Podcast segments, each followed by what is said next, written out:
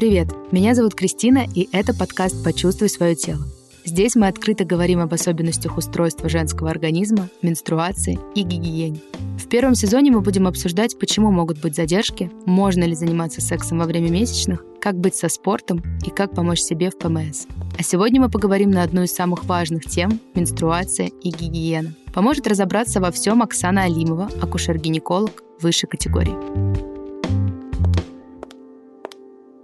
Сегодня мы будем обсуждать важную тему – менструация и гигиена. Наш подкаст мы разделим на несколько блоков, в которых поговорим о процессе подмывания, о средствах гигиены, которые стоит использовать, и об одежде, в которой лучше ходить для девушки. Оксана, здравствуйте. Здравствуйте. Оксана, для девушек один из самых пугающих врачей как-то зародилась — это гинеколог. Поэтому для начала давайте вообще поговорим а, Почему вы решили стать гинекологом, а не кардиологом, там, эндокринологом, например, это тоже женский врач? Как так вышло? Судьба. Я в медицине вообще, в принципе, случайно. На самом деле, никогда не хотела быть врачом, но так сложилось, что тот факультет, на который я поступила, через полгода переквалифицировали в медицинский. Шесть лет мы учимся все вместе, а спустя шесть лет нужно выбрать специализацию. Варианты были какие? Можно было пойти в терапию, но на тот момент я страдала сильно перфекционизмом и считала, что для того, чтобы быть хорошим терапевтом, надо очень много знать. Моих знаний недостаточно. А бы каким терапевтом быть не хотелось. В хирургию брали только мальчиков. И у меня оставалось два варианта. Судмедэкспертиза. Меня туда просто тоже звали. И акушерство и гинекология. Ну, я что-то решила, что как-то живые, наверное, поинтереснее. Да, живые и новорожденные. Это общая же специальность. В принципе, когда начинаешь работать, примерно куда-то заужаешься. Хотя mm-hmm. я в свое время работала везде, и в роддоме, и в гинекологии, и в женской консультации. Интересно. А вот э, когда к вам приходит девушка, что вы пытаетесь в первую очередь донести до нее? Вот, например, приходит впервые в жизни гинекологу, и вы знаете, вот это пугающий взгляд, вот это кресло, которое вообще, мне кажется, всех пугает. Конечно, если она приходит первый раз, она боится. Ко мне бывает периодически, особенно в частную, приходят пациентки с мамами, то есть еще не живущие половой жизнью. Я далеко даже не всегда их осматриваю, потому что но все-таки, наверное, вот первый визит для девочки, которая еще не имеет э, каких-то половых отношений, это, наверное, больше про поговорить. Чтобы ей рассказали, что нормально, что ненормально, что есть необходимость предохраняться, что есть необходимость защиты от инфекции, передающейся путем, что интимная жизнь и секс должен быть только по ее согласию, и любые прикосновения к ней, к ее интимным зонам должны быть только с ее согласия и только человеком, но если она не достигла еще совершеннолетнего возраста, то это не может быть взрослый человек, даже если она как бы думает, что она ему разрешает, потому что это законодательно запрещено. Ну и в целом как бы какие-то моменты про менструальный цикл спрашиваю и так далее, и так далее. Здесь тоже зависит от девочки, от ее возраста, от того, мама с ней или не с ней, потому что при мамах не всегда они готовы эти темы обсуждать. А если девушка, конечно, живет половой жизнью, да, там уже осмотр на кресле, естественно, неизбежен. Вообще, по-хорошему, конечно, если она вот, ну, совсем категорически не готова, она имеет право от него отказаться. То есть мы не имеем права насильно взять ее, положить, посмотреть. Вообще очень важно, чтобы вот этот первый осмотр был минимально травматичным, потому что на самом деле потом из этого будет складываться ее вообще отношение к врачу-гинекологу. И бывает даже часто так ко мне, которые приходят не в первый раз девушки, уже запуганные, они боятся, что им будет больно, они боятся, что им будет страшно. Женщина на кресле гинеколога, она абсолютно не защищена ни с какой стороны. Наверное, это самая уязвимая ситуация для женщины у врача, у любого. К сожалению, с советских времен так пошло, что у нас было больше патерналистической модели поведения у врачей, что как бы я врач, я лучше знаю, но ты тут кто, сиди и молчи. Гинеколог в этом отношении еще и интимный доктор, который видит то, чего не видят другие врачи. Поэтому, конечно, я стараюсь максимально ее успокаивать, говорить, что если ей где-то будет больно, неприятно, мы всегда можем этот осмотр прекратить. От размера зеркала тоже много зависит, поэтому совет девочкам, если вы идете в государственную клинику, не пожалейте там 100 рублей, идите в аптеку, купите набор с маленьким зеркалом. Когда есть, конечно, да, всегда стараешься взять маленькое, потому что от этого сильно зависит ее ощущение. Поэтому тем, кто не живет половой жизнью, да, я советую на всякий случай с собой набор иметь, он не так дорого стоит. Недавно у меня была пациентка, после того, как я ее посмотрела и взяла мазок, сказала, ой, что вы уже все сделали, я ничего не заметила. Это, наверное, самые приятные слова. Ну, на самом деле, да, потому что, честно, я стараюсь всегда к любому человеку у себя на приеме относиться так, как я хотела бы, чтобы относились ко мне. И я понимаю, что они боятся, и я понимаю, что с ними нужно аккуратно, бережно и нежно. То есть это даже на грани с психологией где-то? Ну, наверное, да. Ну, однозначно нельзя использовать каких-то там осуждений, комментариев, критики, как-то высказываться о том, сколько партнеров у нее. То есть эти вопросы все должны задаваться обязательно, конечно, потому что, ну, это важная часть беседы. Они должны быть максимально безоценочно приняты. Чисто вот как бы спросили, да, сказала. Не хочешь говорить, ну, не говорит, твое право. Я поняла, что очень важно вот именно какая-то такая этика врачебная, больше уже что-то связанное с такой психологией около дружбы, потому что гинеколог, наверное, это такой вот самый, ну, ну поскольку все-таки интимный врач. Не это... столько дружбы, сколько больше уважения Доверие, к ней и к да. тому, что она чувствую. Я должна давать ей право сказать, что мне это больно, мне это некомфортно, да, давайте не будем и остановиться в этой ситуации. Это очень верно. Потому что у меня была ситуация, когда я была у гинеколога, говорю, ой, неприятно, на что мне сказали. Приятно это не у нас. И все, и продолжили. Ну да, таких крылатых фраз от гинекологов да. дома будешь мужу говорить, что тебе больно, да, как ноги раздвигать тебе не больно, а тут ты вдруг... Ну нет, я, конечно, такие фразы в своей работе не использую. Я надеюсь, что сейчас большинство докторов от них уходит. Хотя, к сожалению, да, до сих пор жалобы такие случаются. Но в целом все равно у нас стало лучше в этом плане этика диантология, потому что сейчас стало уделяться этому внимание. Ну, по крайней мере, об этом говорят. Может быть, не учат, но говорят. И доктора понимают, особенно молодые доктора, часто понимают, что нельзя так себя вести. Еще один вопрос, который касается этики, это как раз-таки гигиена, потому что все-таки это тоже что-то такое сакральное, не у всех она одинаковая. Все-таки почему так важно следить за интимной гигиеной? Насколько вообще не то чтобы распространено, но все-таки вот мне кажется, у нас разговоры об интимной гигиене, они немножко закрыты. Например, с детства вот нас учат помой руки перед едой, помой руки после прогулки, почисти зубы два раза в день. Но вот именно что-то про интимную гигиену особо-то и не рассказывают. Ну, здесь на самом деле немножко попроще, чем с руками. Мыть надо пореже. По большому счету, наверное, мама должна девочку учиться правильно подмываться с детства, потому что здесь возможно совершение ошибок разных, причем от не до, до и пере. Бывает часто, что пытаются те же мамы, тех же девочек там вымывать, ну, до скрипа, скажем так. Вульва девушки требует все-таки бережного к себе отношения. И однозначно не стоит совершать каких-то резких действий по отношению к ней. Однозначно не стоит пытаться мыть влагалище себе, потому что там своя флора, которая в определенном консенсусе микробы друг между другом находятся, да, и когда мы пытаемся туда влезть и что-то там вымыть, может нарушаться соотношение и уменьшаться количество полезных бактерий, лактобактерий, а лактобактерии, они защитники нашего влагалища. То есть они помогают справляться с какой-то патогенной флорой, с какой-то условно-патогенной флорой и создают там необходимую среду. Поэтому влагалище мы ни при каких обстоятельствах не моем. И вообще любые спринцевания назначаются крайне редко. То есть даже врачом они назначаются крайне редко, там прям в единичных случаях они нужны. А так, по большому счету, гигиена это больше необходимо мыть наружный половой орган. То есть у девушки это вульва, там область ануса. Здесь, по большому счету, важно, чтобы направление движения было правильное, потому что если мыть в направлении от ануса к вульве, то есть вероятность того, что э, кишечная флора может э, ну, частично заноситься в область вульвы и может вызывать какие-то воспаления. Особенно это для девочек маленьких характерно, потому что у них еще на фоне отсутствия гормональных изменений, лактобактерий малого влагалища, очень часто у них на этом фоне бывают вульвиты из-за неправильной гигиены, из-за того, что там где-то девочка, если подмывается сама, там плохо помылась или там попу плохо в саду и вытерли. Ну и взрослым женщинам тоже, конечно, правильнее подмываться в направлении спереди назад, делать это теплой водой, ну, комфортной водой. Не нужно слишком горячую воду использовать. Лучше это мыть рукой. Можно какой-то мягкой губкой, но здесь тоже момент такой, что после этого губку надо хорошо помыть, поэтому проще это делать рукой, потому что руки э, в чистоте содержать проще. Важный момент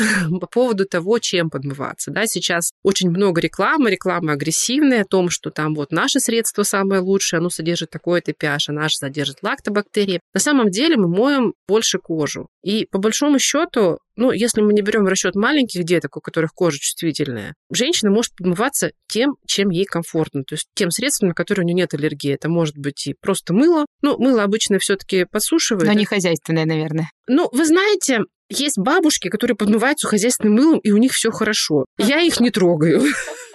То есть, если конкретная женщина подмывается конкретным средством, и все у нее замечательно, у нее нет аллергии, у нее нету как бы никаких жалоб, ну, пусть она им подмывается. То есть вот эти все страшилки, что вот вообще в принципе нельзя использовать ни мыло, ни интимное даже какое-то специальное мыло. То есть вообще нужно мыться водой, и что вот это все может как-то напортить вообще всю флору, и будет все плохо. То есть это все страшилки. Если влагалище не мыть, флора не нарушится. Но кожная реакция бывает индивидуальна у всех. То есть может быть аллергия или раздражение на любое средство. Самое там судя по рекламным заверениям, безопасные. То есть если конкретно у вас нету аллергии на конкретно то, чем вы моетесь, это может быть гель для душа, это может быть там мыл такой, мыл секое, это может быть специальное средство, если уж сильно хочется. Мойтесь, ради бога, чем хотите. Ну, можно и просто водой. То есть просто водой обычно рекомендую мыться тогда, когда какие-то проблемы появляются в виде аллергических реакций или раздражения. Просто вода, она в любом случае менее агрессивная. В целом, если нет реакции, можно мыться хоть чем. А если просто водой, насколько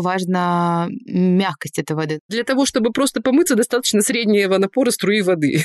Опять же, мы же не говорим про то, что струю воды запустить во влагалище и там все мыть. Влагалище – зона для мытья запрещенная. Это самое главное правило которое мы запоминаем. Хорошо. Давайте вернемся к мочалкам и губкам. Сейчас мы живем в таком потребительском мире, очень много всего изобретается, и в том числе всякие мочалки, губки, и для интимной гигиены тоже. Ну, какие-то специальные мочалки не нужны. Кожу половых губ можно вполне пошоркать обычной мочалкой. Здесь тоже все настолько индивидуально. У кого-то там кожа нежная, чувствительная, но, опять же, мы слизистой шоркать мочалкой не будем. То есть снаружи кожу можно пошоркать. Если нет аллергии, если мочалка не слишком жесткая, пожалуйста. А какие-то специальные средства тут уже точно не нужны, потому что и так мочалка в целом должна хорошо выполаскиваться, хорошо высыхать, а дополнительное средство в ванне в виде губки какой-нибудь, ну, наверное, оно будет лишние бактерии только собирать. После того, как мы вымылись, у нас есть полотенце. Мы им высушиваемся. И вот здесь тоже очень часто бывают эти вот мнения, что обязательно иметь отдельное полотенце. Насколько это важно все-таки? И... Ну, я, честно говоря, думаю, мало кто так делает. В целом, просто иметь чистое полотенце ну, хочется, можно иметь отдельное, но стирать два раза в день уж точно его не нужно. И единственное, что когда вытираете половые органы, опять относиться к ним бережно, то есть не тереть, а там промокнуть.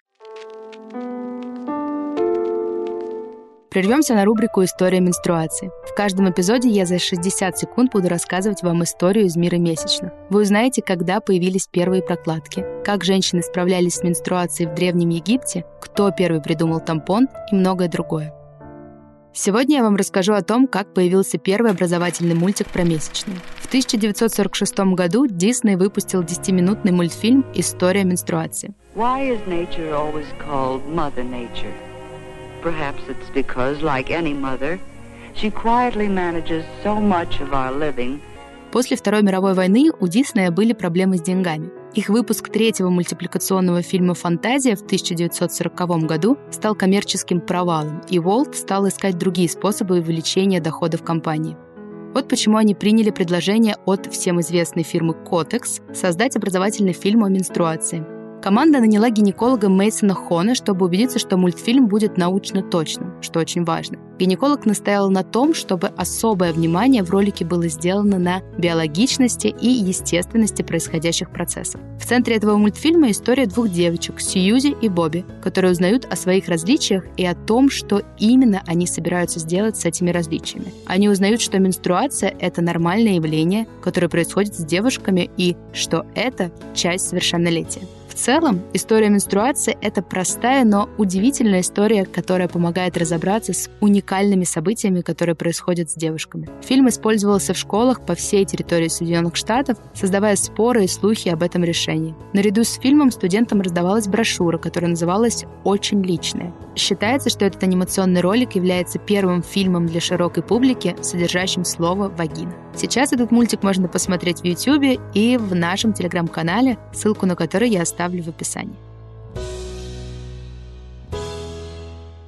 Мы продолжаем обсуждать правила интимной гигиены. Насколько отличается интимная гигиена во время месячных? Все-таки про менструацию больше наш блог Поэтому хотелось бы уделить этому внимание. Насколько вот нужно все-таки бережнее, тщательнее относиться к своей гигиене в этот момент? Здесь же тоже зависит от того, каким средством девушка пользуется. Да? Если, например, это средство, которое во влагалище вставляются, там, по сути, загрязнение наружных органов большого не идет. И обычно достаточно рутинно вот одного-двух раз в день чаши менструальные или тампоны. Если прокладки, конечно, там вульва пачкается, да, и можно мыть ее немножко почаще. В остальном э, все те же рекомендации, что для обычной гигиены, то есть быть бережным к своим половым органам. А насчет э, смены вот э, всех наших интимных принадлежностей в виде прокладок, тампонов, чаши ну, менструальные? Тампоны можно носить до 8 часов. Понятно, что по мере пропитывания их менять. Менструальную чашу можно носить до 12 часов. Но и тампоны, и менструальная чаша, ну, чаши в меньшей степени, потому что меньше случаев зарегистрировано, имеют риски бактериально-токсического шока. Единственное средство гигиены, которое этих рисков не имеет, это прокладки.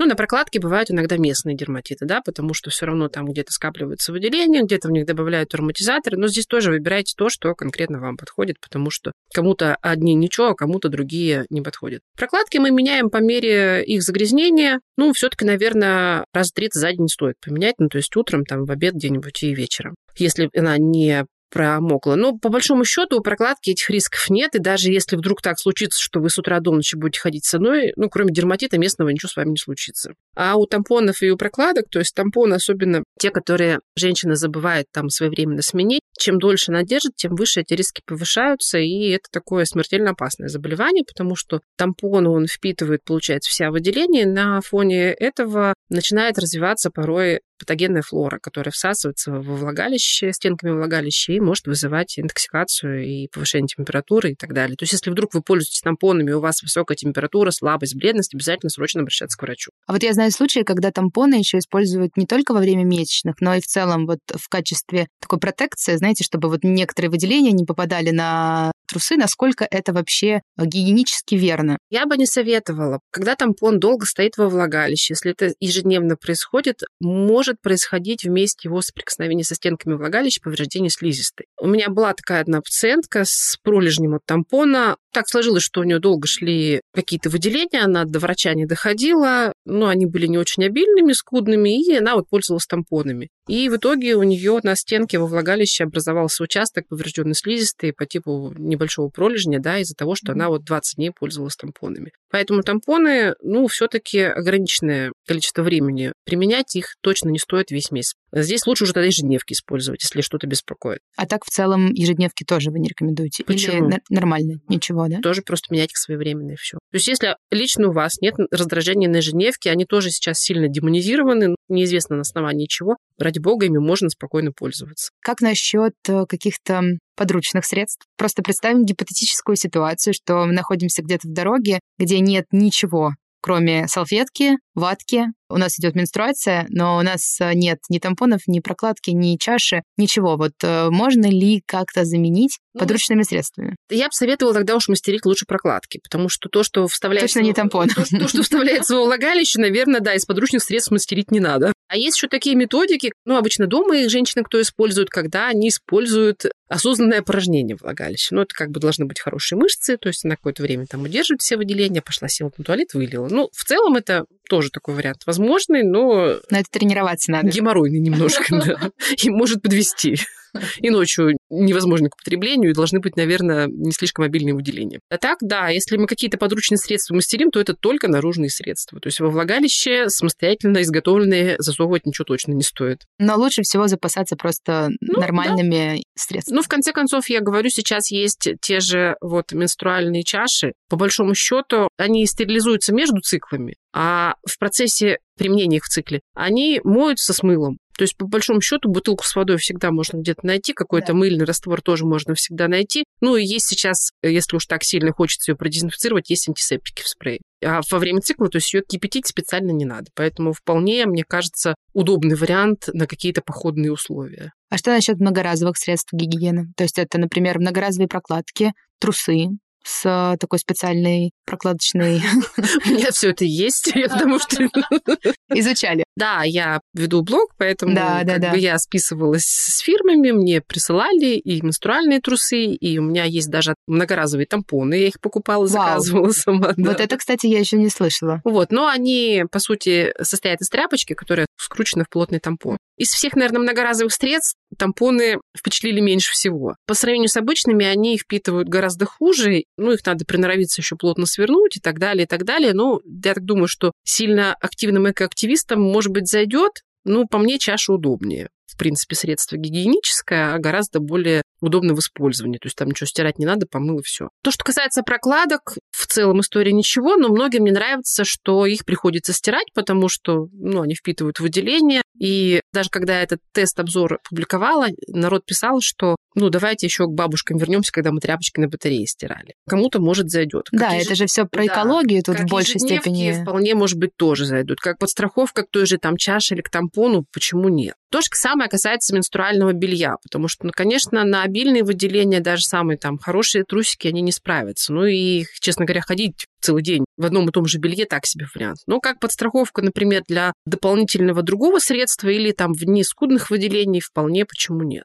Кстати, они еще неплохо подходят не только для женщин во время менструации, но и женщин, у которых есть проблемы подтекания мочи. Ну, потому что такая проблема тоже, кстати, нередкая. Женщины не всегда об этом говорят. Даже вот когда приходят на прием, я порой вижу, что женщина там в менопаузе уже месячных нет, а она с прокладкой. Но я спрашиваю, подтекает? Да, подтекает. Но при этом они стесняются об этом говорить. Не все из них, конечно, готовы там идти на операцию, что-то делать, но, по крайней мере, как вариант, э, чтобы не ходить с этими прокладками, если небольшое подтекание, вполне, мне кажется, многоразовые прокладки, либо вот э, белье будет удобно. Все хорошо в меру. Ну, то есть совсем негативного отношения к э, многоразовым средствам? Нет, абсолютно. Это личное дело каждого. Главное соблюдать правила применения. То есть чашу меняем каждые 12 часов, моем с мылом, между циклами стерилизуем кипячение. Тампоны 8 часов максимум. Многоразовые тампоны вряд ли дольше простоят. Я говорю, я сравнивала впитываемость, они впитывают на порядок хуже, раза в три, наверное, хуже, чем обычные. А если разговаривать о белье, насколько важно вообще подбирать правильное белье, подбирать, э, из чего оно сделано? И еще многие гинекологи, насколько я знаю, вообще против, например, формы стринг. Насколько это правда Стринги, чем они плохи? Тем, что они, получаются, идут между ягодиц от ануса к вульве, ну, так или иначе, все равно перемещается эта полосочка. И у кого-то ничего, а у кого-то это может приводить, например, к тем же э, дисбиозам влагалища по типу бактериального вагиноза, потому что либо аэробного вагинита, потому что флора будет оттуда туда попадать. Это может в большей части вызывать какие-то там натертости, раздражения. Поэтому в целом, конечно, лучше нет, ну, иногда можно.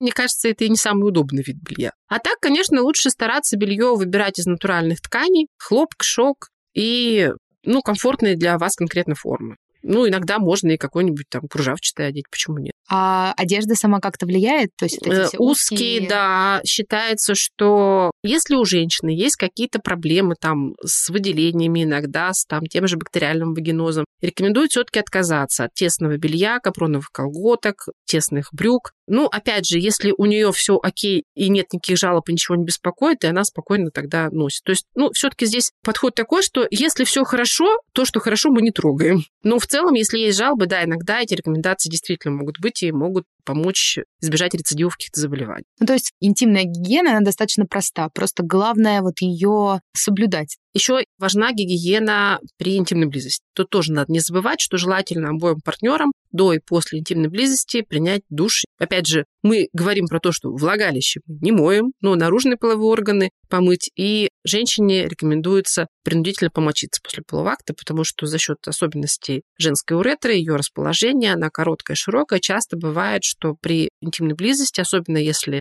половой акт длительный, может туда попадать инфекция, то есть могут туда попадать бактерии, которые восходящим путем могут вызывать цистит. Поэтому общие рекомендации принять душ до и после и помочиться принудительно после полового акта. И если, например, вы практикуете анальный, там, и вагинальный, и оральный секс, то когда мы меняем вид секса, мы либо меняем презерватив, либо мы идем и моем пенис мужчине. Принудительно. Ну, да, если, Если вы, захочет. если вы не хотите каких-то себе проблем. Я считаю, что просто об этом важно вслух говорить, потому что очень часто какие-то вопросы в голове прокручивает каждая девочка, да, но стесняется, например, это задать или как-то у кого-то спросить. Пусть она лучше услышит это в подкасте от вас. Если полупартнер не постоянный, то мы используем презерватив при всех видах секса, в том числе и орально. И есть даже такой лайфхак, как сделать презерватив из обычного презерватива для кунилингуса.